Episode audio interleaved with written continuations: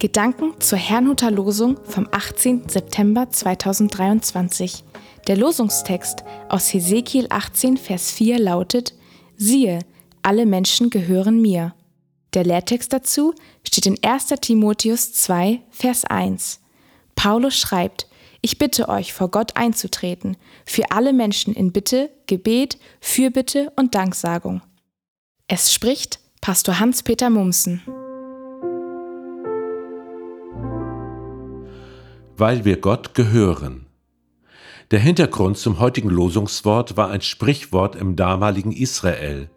Es lautete, die Väter essen unreife Trauben und die Söhne bekommen davon stumpfe Zähne.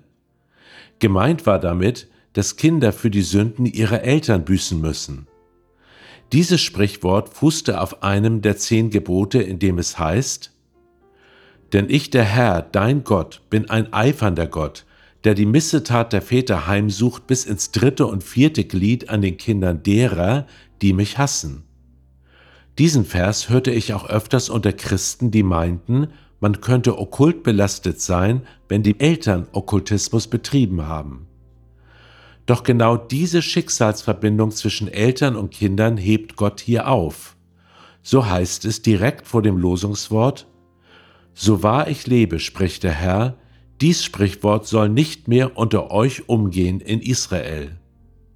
Seit Jesus Christus unser aller Schuld ans Kreuz getragen hat, wird weder Schuld noch Unschuld auf die nächste Generation übertragen. Wenn wir das Opfer Jesu Christi für uns in Anspruch nehmen, sind wir frei.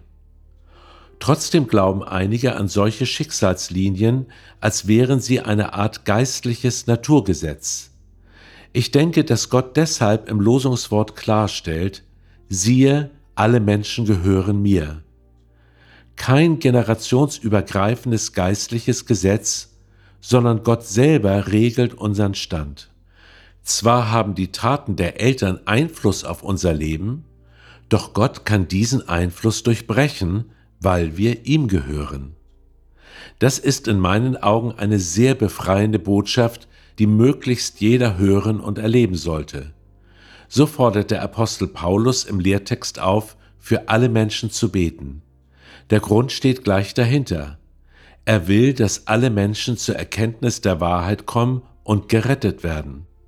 In diesem Sinne können wir die Freiheit genießen, die uns Jesus Christus erworben hat, und anderen von dieser Freiheit berichten. Ich wünsche Ihnen einen gesegneten Tag und wenn Sie möchten, lade ich Sie noch ein, mit mir zu beten. Herr Jesus Christus, ich danke dir, dass du mich von dem, was mein Leben früher bestimmt hat, freigemacht hast. So bitte ich dich, dass noch viele Menschen diese Freiheit kennenlernen und zur Erkenntnis der Wahrheit kommen. Zeige mir bitte, wie auch ich daran mitwirken kann. Amen.